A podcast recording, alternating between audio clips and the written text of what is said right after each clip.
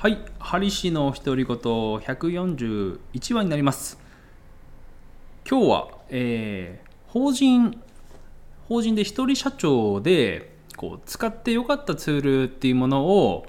話させていただきます。で、前もってこう話しておきたいんですけども、もし会計士とか税理士さんを雇えるのであれば間違いなくそちらを雇っていただいた方がいいですし同じく司法書士さんとか任せるのであれば間違いなくそちらを使った方がいいと思います。ただあの正確な書類を用意してもちろんあの任せれば、えー正確な書類を用意してもらえると思うんですけどそれでもですねちょっとコスト的に不安だなとかまあこのぐらいだったらちょっとこう自分でやってみようかなっって思っている人向けにお話しさせていただきます。で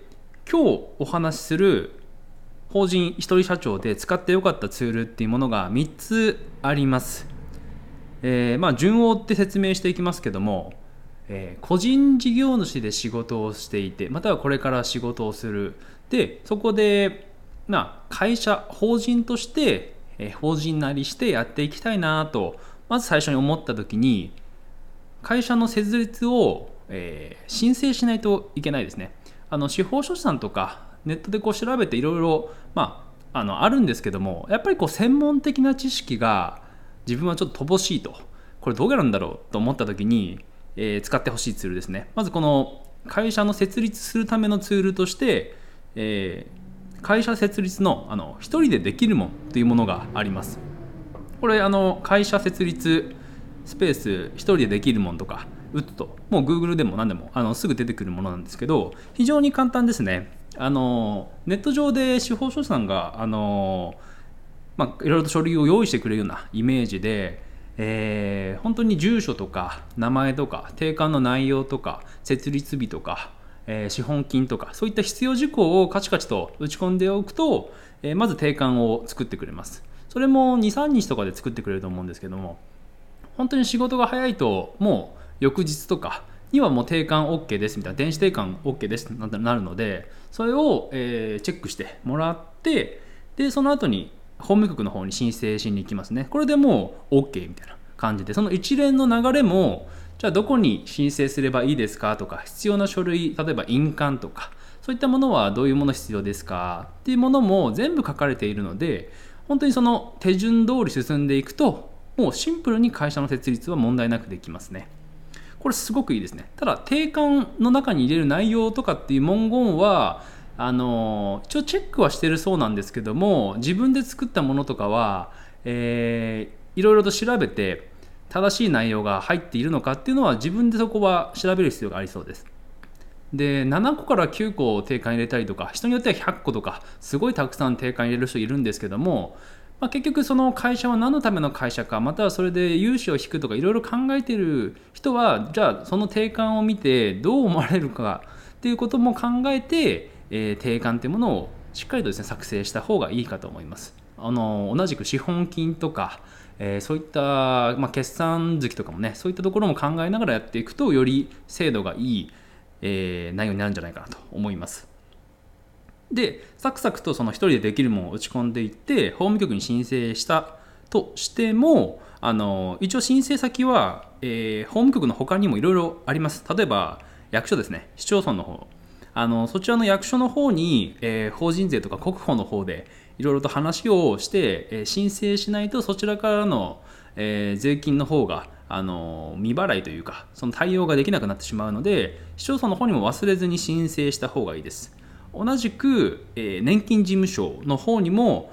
例えば国保だったらそこからこ、あのー厚生年金いわゆる社保ですねに変わると。そういった内容も申請する必要があるので勝手にこれやってくれないので年金事務所に、えー行って自分で申請してでもし家族の方が扶養に入る場合はその扶養も一緒にやってっていう形ですね。あの国保で払うよりも夫婦の場合は社保に入った方が安いと思いますね。金額的にもあの国保の分も賄って社保でやってくれてかつ年金も貯まるというような感じですね。国保の方から当てられているような感じなので非常に思ったよりも安いんですよね。2人で入ってると結構お得感は出るのが厚生年金の最初のまああのこれも収入によるんですけどもねその役員報酬がいくらかとかそういったものにもよってはきますけども結構厚生年金は、うん、コスパがいい方じゃないかなと思います。えーと、話脱線しましたけども1人でできるものの方でいろいろ定款とかまた登記申請書類を用意していくと最後の最後であの名刺作りますかとかホームページ作りますかとか、えー、電話ファックスとか通しますかそういったものもねやってくれるのですごくありがたいですね。まあ、ただ、これも自分でできるって場合は別に、えー、プリントパックに名刺頼んでもいいですし、ホームページだったら自分でできるものもあのいろいろありますんで、そこら辺は、まあ、あの個人の考え方次第ですけども、非常に、えー、会社設立の一人でできるものっていうのは、優れたツールじゃないかなと思います。もしその定款の内容とか、役員の、えー、住所とか、えーまあ、この事務所の本籍がずれた場合、場所が変わった場合とかの変更のえー、登記の方も同じくこの1人でできるもんでできるのでかなりですねあの使いこなすと楽かなと思います。一回一回しあの司法書士さん通すと、まあ、それなりにやっぱりねお金かかってくるのでそういった面でも、えー、コスパがいいんじゃないかなと思っています。でいざ会社を作ったとしてもそれからまあ毎日の業務で会計の処理がやっぱり出てくるんですよね。でそこをしっかりしないとあのまあ、確定申告だったり決算書だったりとかできないわけなんで、まずそこの会計ソフトっていうものもクラウド上のツールが、えー、まあ、たくさんありますよね。会計クラウドでいうと弥生とかフリーとか、えー、マネーフォワードとかそういったものが有名どころですね。実際僕は弥生の会計ソフトを使っています。これで決算したり青色申告したりとか、えー、そういったことをしてますね。税理士の先生にえー、ちょっとお任せしようと思って初期の段階で伺ったんですけどもちょっとあの今新しく取ってないということでで、えーまあ、その先生がおすすめした会計ソフトエプソンだったんですけどエプソンの財務会計ソフトを使おうとしたんですけどもすごく難しい。あの会計処理の基本的な能力っていうのはちょっと僕持ち合わせてなかったので何をどこにこう科目あの項目とか科目とかそういう仕分けがなかなかできないのと単純にボタンをどれを押していいのか分かんなくて非常にこう難しかったんですね。でもその先生からしたらそういったあの会計知識、えー、がある方はあ簡単だっていう話だったんですけどちょっと僕にはね無理だったので弥生でやらせていただいてますね。弥生のクラウドですね。結構楽ですね。で、電話で対応もしてくれますし、分かんないことは弥生会計であのスペースでなんかこう打つと、その会計処理の仕方とか、えー、教えてくれるので、非常に便利じゃないかなと思います。すごくたくさんね、使われているツールなので、クラウドなので、すごく便利ですね。で、これで、まあ、例えば会社であれば、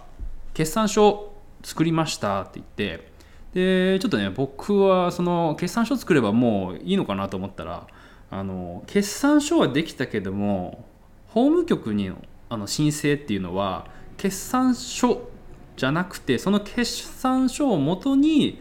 こういろいろと項目を移したりとかやっていく申請書類っていうのが別にあるんですね。で決算書をそのまま出すのかと思ったら、えそっちのあの申請書類の方に移してかつその決算書を添付するみたいな感じだったんでおいおいおいと思ってこれちょっと分かんないなと思ったんですよね。正直これあ積んだかななんて思って。でそこですごく役立ったものがあの全力法人税っていうツールがあるんですね。これももうググってなんかないかなと思って3つほどあったんですけど弥生のクラウドに対応してるのが全力法人税だったんでじゃあこれを使おうと思って。マネーフォードとかねあのフリーとかも確か対応してると思ったんですけどもえー、そういったクラウドに対応している、えー、法人税のその申請ツールっていうのがちょっとね今少ないんですけども、えー、それでですね決算書をもとに添付というかそれを移してそこから弾き出されたものにちょっと微調整を加えてより細かくやりました。でそれも同じくあのポチポチと打ち込んでいくだけでもうすぐすぐですよ。もう簡単にできちゃって。本当おそらくですねこれ税理士さんに頼むとかやっぱりこうなってくると思うんですよ。正直難しいんですよね。でそこをあの分かりやすく解説してもらったりとかここはこうしますといった流れが補助的についているんですね。だからすごくね楽ですこのツール。でただちょっとデメリットもあるんですね。っていうのはまあ当たり前っちゃ当たり前なんですけど税理士さんの名前とかこのえー、書類は誰がこう見ましたみたいなことのハンコとか名前っていうのはつかないんですね。でそこがその書類のま信憑性とかそういったものにもつながってはくるんですけどもただこの全力法人税っていうツールはですねあの元国税長官だったりあの税理士さんが